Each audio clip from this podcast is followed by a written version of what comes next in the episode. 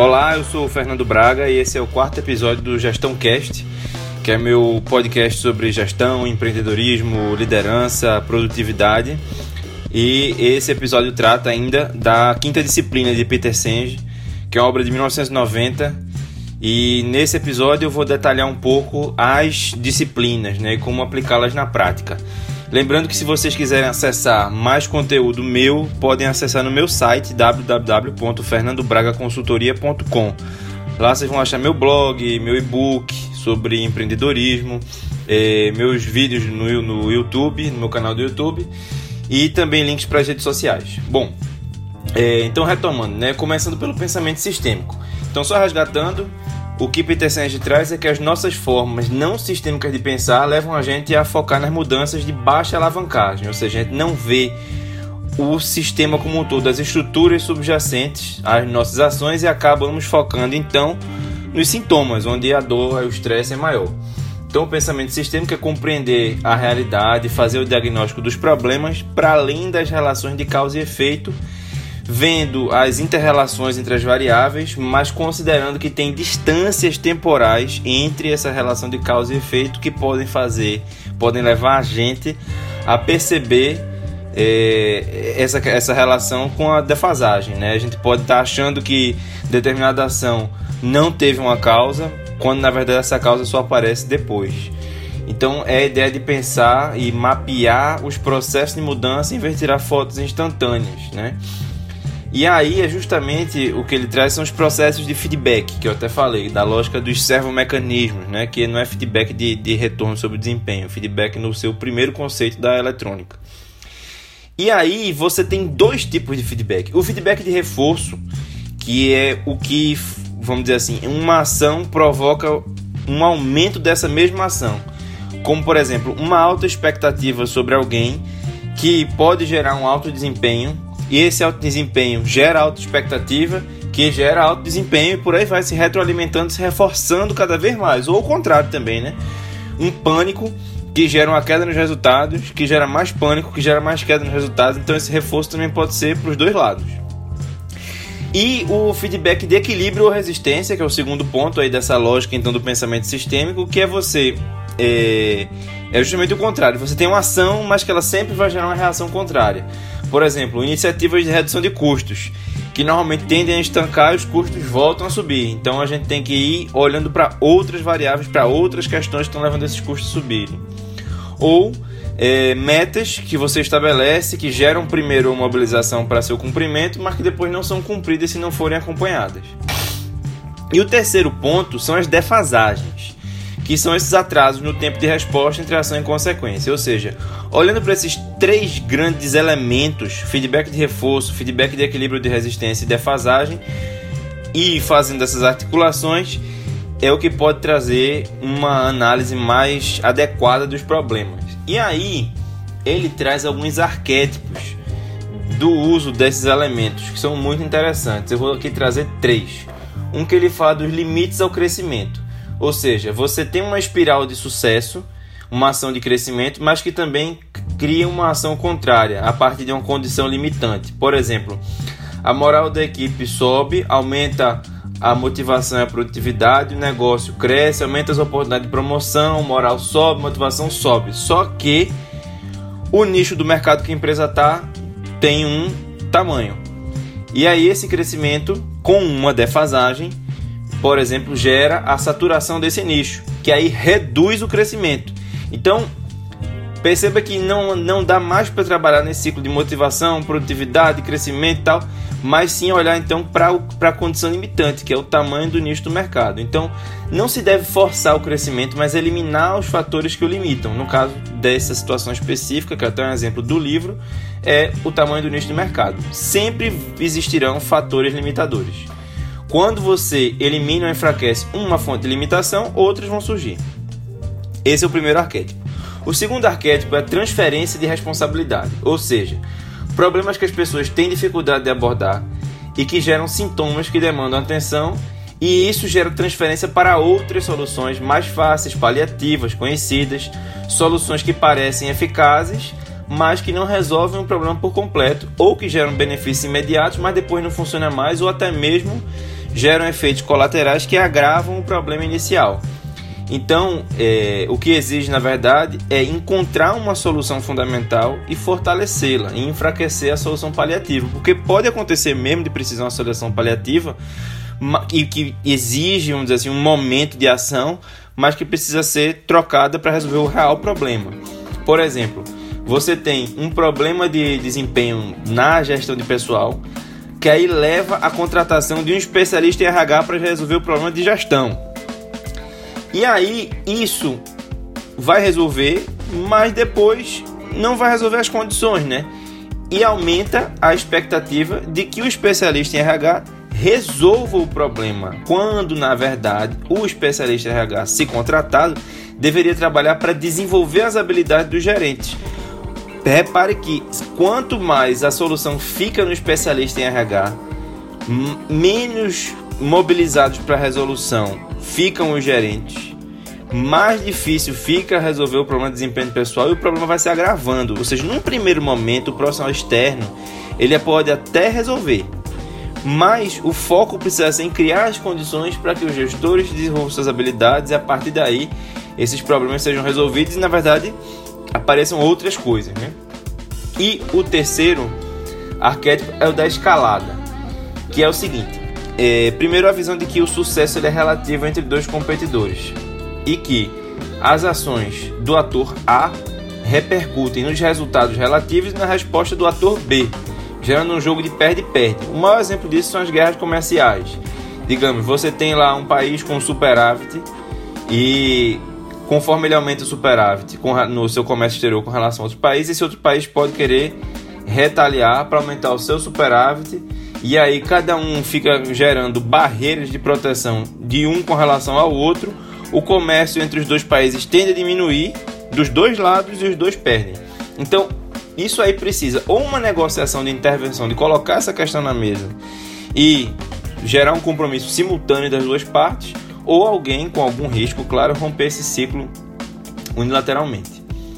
Bom, a segunda disciplina, é, ela não tem verdade uma ordem, né? Sou eu que estou colocando aqui como segunda, é o domínio pessoal, que é o compromisso com o aprendizado contínuo ao longo da vida. É o esclarecimento e aprofundamento contínuo dessa visão, da concentração das energias e o desenvolvimento da paciência e de uma visão objetiva da realidade. Então, as pessoas com alto nível de domínio pessoal elas estão sempre expandindo, expandindo continuamente sua capacidade de criar na vida os resultados que procuram. E aí elas vivem no estágio de aprendizagem contínua, mas nunca chegam lá. Então não é algo que se possua, né? É um processo, uma disciplina para a vida inteira, mas é essa visão de uma permanente mudança, de um permanente aprimoramento, de uma conquista permanente. Então significa também uma consciência da própria ignorância, vamos dizer assim, da ignorância, da incompetência e dos pontos a serem melhorados, mas com grande autoconfiança.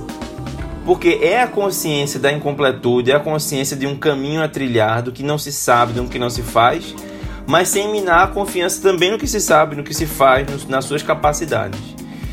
E as organizações podem fazer pactos formais pelo domínio pessoal baseados num compromisso compartilhado entre as pessoas em torno de ideias, promessas, valores, metas e processos gerenciais, estimulando que as pessoas busquem e criem é, essa, essa, essa sistemática de busca pelo domínio pessoal, que também exige uma visão pessoal, que deve vir de dentro e diz respeito ao que as pessoas querem alcançar.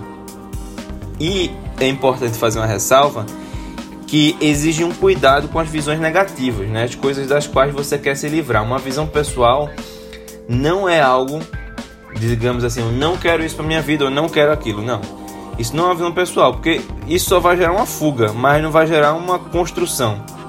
Então é importante buscar entender os desejos intensos reais e se perguntar, até assim, às vezes a gente coloca algumas questões como conseguir um cargo X, se isso não é um meio para algo maior, de projeção profissional. Então a gente está aí perguntando você por que eu quero isso, por que eu quero isso, por que eu quero isso, até chegar numa razão mais profunda. Ou seja, uma visão é um destino específico, uma imagem de um futuro desejado é intrínseca, não é relativa. Então, assim, não é uma posição com relação aos outros, não é ser o melhor, não é ser o maior, mas é buscar algo e precisa levar em consideração o propósito, a razão de viver das pessoas. Lembrando que o propósito é uma coisa abstrata, uma coisa mais geral, mais abstrata e a visão é concreta, uma transformação desejada. É, e uma questão é que quando as pessoas se interessam genuinamente, elas se comprometem de uma forma natural, porque elas estão fazendo o que querem fazer, têm energia, têm entusiasmo, elas perseveram mesmo diante de frustrações, de limitações, porque estão fazendo o que devem fazer, estão fazendo o seu trabalho. Ou seja, quanto mais a gente articular as visões pessoais com a visão empresarial, mais a gente vai ter o compromisso real. Claro que aí estabelecer essa visão gera alguns hiatos né, entre essa visão e a situação atual.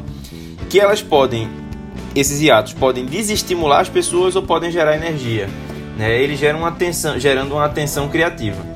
Então, tem duas maneiras de resolver a tensão: ou afrouxar a visão de futuro, trazendo ela mais para perto, deixando mais fácil, ou aproximar a realidade atual da visão, trabalhando para isso. Claro que essa tensão ela pode levar uma uma atenção criativa pode levar a uma atenção emocional, pode levar ao sentimento de tristeza, desestímulo, falta de, esper de esperança, preocupação, e é nesse momento que a tentação de reduzir o desafio da visão é grande. Mas lembrando que o preço é alto, que é o preço de não cumprir, de não chegar onde se deseja e se sabe que pode chegar, apesar de ser difícil. Ou seja, sobre a visão não se trata apenas do que ela é, mas do que ela faz com você, do despertar dessa tensão criativa. E o domínio pessoal sobre a atenção criativa mostra, muda a nossa forma de enxergar o fracasso. Ou seja, a gente começa a entender que o fracasso é uma limitação ou uma oportunidade de aprendizagem. E não uma coisa absoluta que vai levar a gente a não tentar mais. E isso tem a ver com outro ponto que ainda o Peter Senge traz sobre o domínio pessoal, que é o domínio sobre as crenças contraditórias e limitantes que ele traz é que as pessoas têm uma crença na impotência que vem desde cedo. Uma incapacidade de trazer à vida as coisas com que a gente se importa. Porque é muito não, muito não pode, muito não dá, muito não faça. E também pode se manifestar de outra forma, que é um sentimento de demérito. Que é a sensação que a gente não merece ter o que realmente desejamos. O que hoje tem até se chamado de síndrome do impostor. É, e a gente acaba adotando também estratégias equivocadas, né? Ou seja, diminuindo assim a ambição da visão, por causa disso também, que eu já falei, e deslocar a visão também, concentrando apenas no que a gente quer evitar, justamente por esse sentimento de demérito, que não merece, que não vai chegar, ou ainda uma estratégia de tentar superar e chegar na visão apenas pela força de vontade, investindo mais e mais esforço. Que isso não é necessário, é preciso trabalhar certo também. Então, é necessário para superar essas crenças limitantes trabalhar com um compromisso com a verdade, desafiar inclusive as nossas teorias sobre os motivos pelos quais as coisas são como são. E também, para fechar essa parte do domínio pessoal, tentar usar o subconsciente e a intuição, explorar a mente para além do, do raciocínio consciente. E aí exige uma atenção e um conhecimento dessas metas intrínsecas mais poderosas para você conseguir fazer escolhas do foco prioritário e induzir momentos de calma na sua rotina, momentos de tranquilidade, momentos de um desligamento até, para se concentrar nesses resultados desejados e deixar a mente trabalhar nesse raciocínio mais complexo, né? porque é como se tivesse uma coisa rodando em segundo plano, capaz de fazer raciocínios muito mais complexos do que o nosso raciocínio induzido em primeiro plano consciente. Então, porque a intuição ela consegue promover esse desligamento dessas relações de causa e efeito da lógica linear. E elas vão adiante é, conforme a gente vai dando espaço para esse raciocínio de novo em segundo plano. Agora, muitas vezes, depois de fazer isso, essas intuições não vão adiante porque elas não conseguem ser explicadas, porque a gente tenta colocar numa lógica linear, tenta explicar numa lógica linear e aí não consegue transmitir a outras pessoas. Então, dentro de uma organização que exige esse compartilhamento, muitas vezes essas intuições não vão adiante. Bom, o terceiro ponto, e pelo tempo me parece que é o último que eu vou trabalhar aqui, como eu disse, eu faço muito nessa quase na lógica de ao vivo, são os modelos mentais. Na verdade, é o gerenciamento desses modelos mentais na organização. Uma coisa importante é que os modelos mentais afetam o que a gente faz porque eles afetam o que a gente vê. Então a gente observa seletivamente porque as nossas teorias determinam o que a gente vai ver, o que a gente vai medir. E o domínio dos modelos mentais exige então a autoconsciência desses modelos, de ver, de entender como a gente vê o mundo e de como isso se manifesta, de quais são os efeitos disso sobre o nosso comportamento. E no papel da liderança, existe também uma habilidade, uma técnica para explicitar os modelos mentais da equipe, né? Essa coisa de desenterrar essas imagens de mundo e manter sob uma análise rigorosa. E essa explicitação vem de conversas que são desenvolvidas, que são ricas em aprendizado, equilibrando indagação e argumentação com abertura real para a exposição de pensamentos e para interinfluência, né? para um influenciar o outro nesse processo. É... Bill O'Brien, que é um, um, CEO da Hanover Insurance, né? um ex-CEO da Hanover Insurance, ele fala o seguinte: na organização que aprende, o novo dogma será visão, valores e modelos mentais. As empresas saudáveis serão as que conseguirem sistematizar formas de reunir as pessoas para desenvolver os melhores modelos mentais possíveis para enfrentar qualquer situação que se apresente.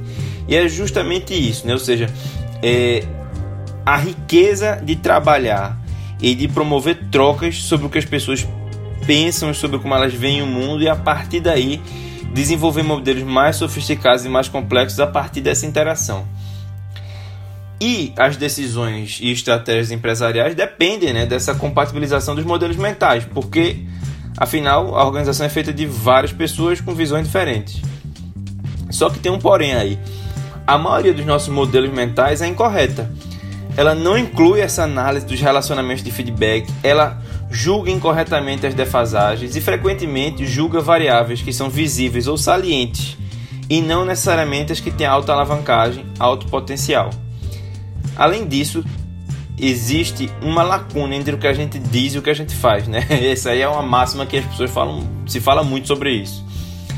Agora a questão é enfrentar e explicitar essa lacuna faz a gente mais autoconsciente e assim a gente pode mudar os modelos mentais.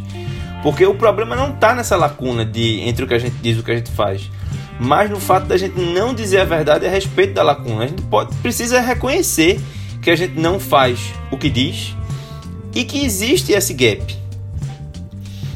Outra coisa sobre os modelos mentais também é que existe um fenômeno chamado saltos de abstração. Muitas vezes a gente faz generalizações antes de testá-las. Então a gente produz abstrações a partir de informações concretas, só que insuficientes. E fazemos de um modo simplista algumas vezes e estabelecemos as nossas crenças limitando o aprendizado. Então vale a pena perguntar né, em que dado se baseia essa generalização, se você tem disposição para considerar que ela pode ser imprecisa ou incorreta. E aí chega num dos pontos que eu acho dos mais interessantes desse livro, que é o equilíbrio entre indagação e argumentação. Porque a maioria de gestores, consultores e tal é treinada para ser bom argumentador, bom defensor de ideia. E as habilidades de indagação são pouco reconhecidas, pouco recompensadas, e conforme vai aumentando o grau de responsabilidade dessa pessoa, do profissional, a complexidade da tarefa vai aumentando, as decisões vão ficando também mais complexas e a indagação se torna indispensável, porque você precisa trocar e evoluir pontos de vista.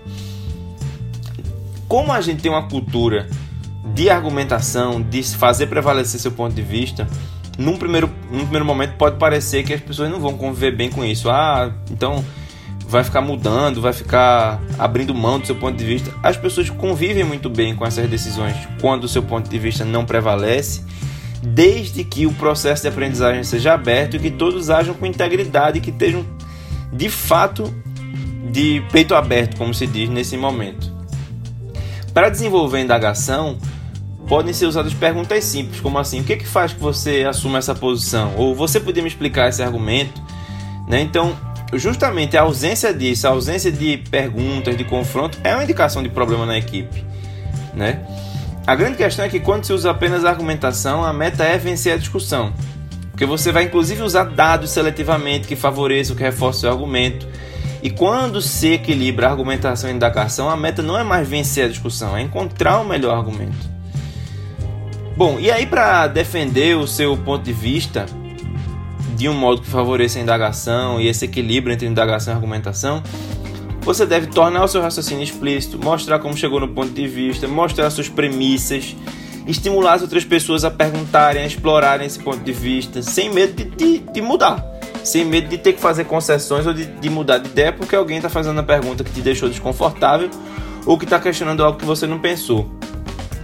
Estimular outras pessoas a fornecerem pontos de vista diferentes e também indagarem, indagar ativamente os pontos de vista das outras pessoas que diferem do seu. Também é importante é, descrever o que serviu de base tá? para construir as premissas. No caso de um impasse, é importante perguntar que dados ou que lógica poderiam mudar o ponto de vista das pessoas. E também perguntar no grupo se tem alguma forma de projetar em conjunto um experimento, algum outro tipo de indagação que permita colher novas informações e promovendo novos avanços. Então, assim, é, essa aí é a, a, terceira, vamos dizer assim, a terceira, é, a, a, terceira disciplina, né, os modelos mentais. No próximo podcast, bem que o prefixo seriam três, eu vou trabalhar sobre a visão compartilhada, compartilhada e a aprendizagem em equipe. Deve ser um podcast mais curto, mais enxuto e é, eu aguardo vocês na próxima quinzena. Daqui a 15 dias tem mais um episódio. Um abraço e até lá.